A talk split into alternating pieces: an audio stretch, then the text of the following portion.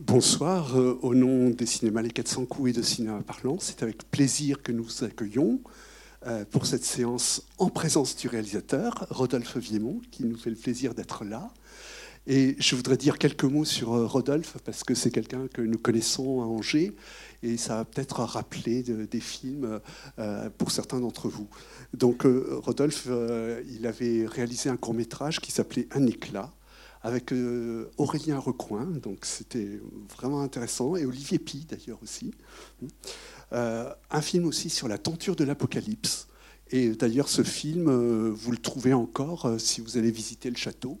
il est à l'entrée du château, il vous est proposé. un court métrage, La Loire chuchotera toujours ton nom, avec aussi Aurélien Recoin. Et un film dire, personnel, quoi, une nécessité, hein, l'exploration d'une relation, un père disparu, euh, bon, quelque chose d'important. Et puis il y a eu Humeur liquide hein, sur euh, la bipolarité, voilà, c'était aussi un film euh, très fort.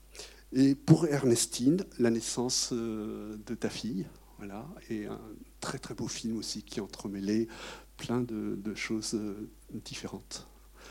Et donc ce soir, c'est le chant d'Igor que nous allons voir ensemble.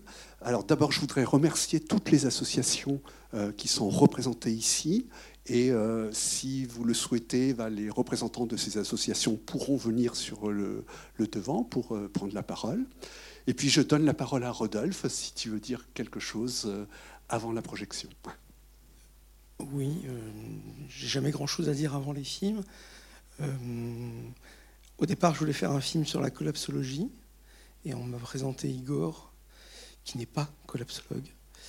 Et hum, j'ai trouvé ce personnage suffisamment intéressant pour en faire un film à lui tout seul. Voilà.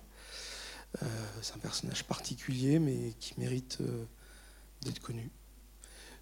Donc voilà. Et pour une fois, je ne fais pas un film sur moi, donc ça change. Merci beaucoup. Et puis à tout à l'heure pour le débat.